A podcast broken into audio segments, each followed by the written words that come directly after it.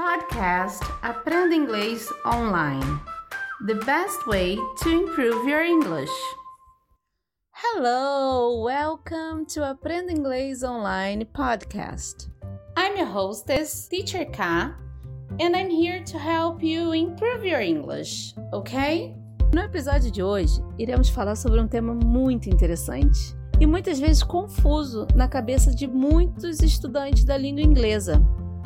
Iremos falar do famoso e muito usado excuse me.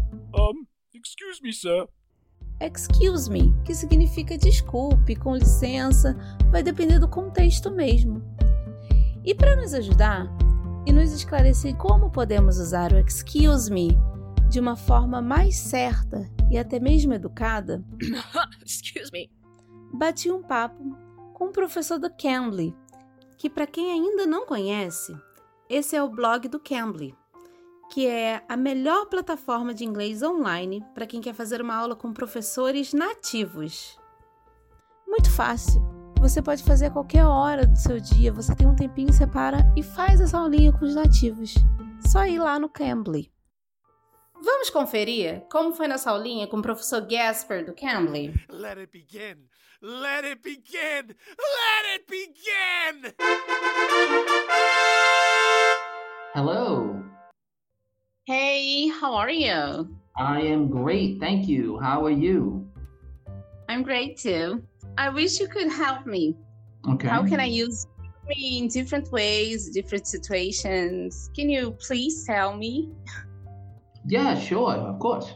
Uh, well, um, excuse me. Pro- probably the most, um, you know, it's probably used the most when you are walking past somebody, you know, or somebody is in your way or you're in their way. You understand? Um, Uh huh. Okay, and you say excuse me. For example, um, if you if you are walking, let's say there are a lot of people here. You are in the shopping center. Okay, you're in a store. There are a lot of people there, and you want to go get something from the shelf, and they're blocking you. You understand? Okay, you would say, "Excuse me." Okay, you know, so oh, excuse me. Okay, thank you. Okay, so you're basically telling a person, you know, I'm sorry to bother you. I need to need to get that. You know, so you say, excuse me. Okay, um, that's the most common situation that you know in which excuse me is used. Okay. No primeiro exemplo do professor Gasper, vamos dizer que eu tô numa loja cheia de gente e eu quero pegar alguma coisa que tá na prateleira e na frente dessa prateleira tem bastante gente. Como alcançar o que eu quero? E o que, que eu irei dizer nessa hora? Excuse me. Eu vou estar me desculpando por estar atrapalhando as pessoas que estão na frente para eu alcançar algo desejado. Então eu já começo a frase falando excuse me. Assim é a primeira dica do professor Gasper. Um, you do know that. like inform I'm sorry. What? like in informal situations like uh, in a rude way isn't there a way to say sarcastically you can use it too yes, you can use it sarcastically as well. Okay, um, you know, like if you, um, let's say I, let's say I wanted to surprise you. Let's say I'm, you know, I'm your boyfriend or something, okay, or your husband, and I wanted to surprise you with, with uh, supper, you know, a nice food, okay, and I made something, I cooked food, right, and um, you know, I wanted to surprise you when you got home Okay, it's Friday night. You come and I have everything looking very pretty. You know, and all the food's ready. You know, I, I and I did a lot of cooking. For, you know, a lot of time, a lot of effort into it. You get home and you say, "What'd you do all this for?" You say, "Well, I wanted to surprise you." You say, "Well, how how'd you know I was going to be hungry?" You know, uh, you know, and you you were acting kind of mean with me. And I say, "Okay, well, excuse me. I was trying to do something nice." You know, like okay that's saying it sarcastically that's a perfect situation for well excuse me like forgive me like hey you know it's again it's sarcastic you know obviously it's basically saying you know um it's basically saying like, hey, you are treating me the opposite way of how you should be treating me.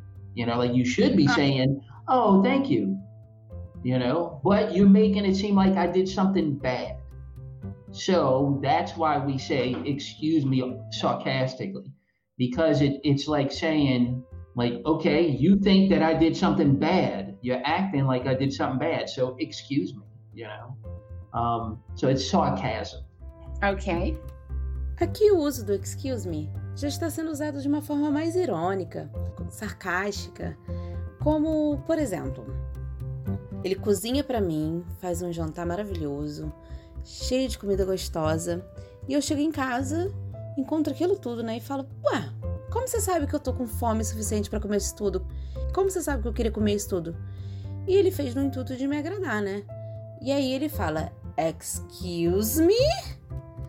Tipo, oi? Como assim? Você, eu fiz tudo para você, né? E você vem com isso? Vem, vem falando desse jeito comigo? Então ele usa o excuse me de uma forma mais informal, bem mais informal, uma forma mais irônica, entendeu? All right. Is there any You other way understand we can use it? Yeah, I got Um, it. Well, um, let me ask you this: You do know that the word "excuse" means um, like to forgive someone, okay? To give them an excuse. You understand that, right? Yeah. Okay, because that's where it comes from. For example, you can say, um, you know, if somebody says, "Hey, listen, um, I have to leave early," okay? Is that a problem? They say, "No, you're excused." you know, or if you arrive late at work, you were sick, okay? They say you're excused. You know, if you if you come home from work one So- day and and you're in a bad mood, somebody did something to you. You say, "Oh, I'm sorry for acting bad. It's okay. I excuse you. Like I forgive you." Okay. hmm Could you tell me examples of the use excuse me in a situation Mhm. where you can say, oh, can you say it again? Can you repeat it, please? Yes, uh, that's another way. You, if somebody says something to you and you don't understand, you say, "Oh, excuse me." Even though you're not saying to repeat it, everybody knows that if someone's talking to you and you say, "E- "Excuse me," you know, it's like that means, "Forgive me, I don't understand what you're saying," you know, or I didn't hear you. Okay, so um, Yeah. that's also yes. Excuse me. Um, it's also used commonly then. And let's see, how else is excuse me used? Well, we have sarcastically, we have when we want someone to repeat something, and we when someone is in our way. Okay. Um, that's all that's all of the ways, all of the situations, you know, all of the ways that I can think of. You know, Yeah. of course, when someone is in your way, you can, you know, that applies to many situations. You know, if you're going to get water from the, the faucet in the sink, you know, and someone's there washing the dishes, you say, Excuse me, get some water. Because the person's in your way. If you want to ask for information, Mhm. for example, on the Mhm, street, yes. these things, is there a way you can use it? Yes, and, and again, that's because you're asking for, you know, you're saying, you know, forgive me for bothering. Okay. You know, Uh-huh. you say, you know, excuse me. So it, do you know where this is? it's really important to use it, right? Yes, yes. It's very important because it shows courtesy. Okay, you know this word courtesy? Uh-huh. Yeah? Um, yes, it's it's uh, it's very important because it shows courtesy. Also, if two people are talking, if two people are talking Uh-huh. and you need to interrupt them, and you say, "Excuse me, can I help you with this?" You know, if you're wor- if two people are in a store, uh, you know, and they're talking, and, and you are working there, okay, you say, uh, "Excuse me, can I help you with something?" So. Okay. Mhm. So that's another situation. Um, let me ask you something. Yes, Oh, okay. okay. Tell me, are you going to give me any other information about it? No. Yes, I was going to say one other thing, another situation. Um, for example, if you do something that is not appropriate, okay, um, and it's it's similar to what I was saying about you know you're interrupting someone, you know, um, but again, just so you have a better idea, let's say I lend you I lend you something. I give you something to use, okay? And you say, I'll bring it back tomorrow. Okay, well, tomorrow, you the next day you don't give it to me. But the next day, in two days, you do. You say, Oh, excuse me for taking so long. All right. Again, that just means forgive me. So that's another situation. You know, like people say, Oh, you know, excuse me for not calling you yesterday. I'm calling you today. So Okay. okay. Yeah. The um. The, now Brazilians do Brazilians use that phrase much? You know, I mean the equivalent phrase in Portuguese. Okay, what happens? Sometimes, um, okay, we can translate it. If we translate it, we can do it as sorry. So uh, I was reading it that it doesn't mean sorry. It's like forgive me, mm-hmm. right? Yeah, the, the, exactly. You, you, it's not really a, a, a um, a direct translation of, of sorry, and that's because sorry is an adjective, and excuse me is a is a phrase utilizing a verb. Yeah. Um, so because you can say, "Oh, I'm sorry about that," or "I'm sorry to hear this," or "I'm sorry for doing that," but it it, it is different.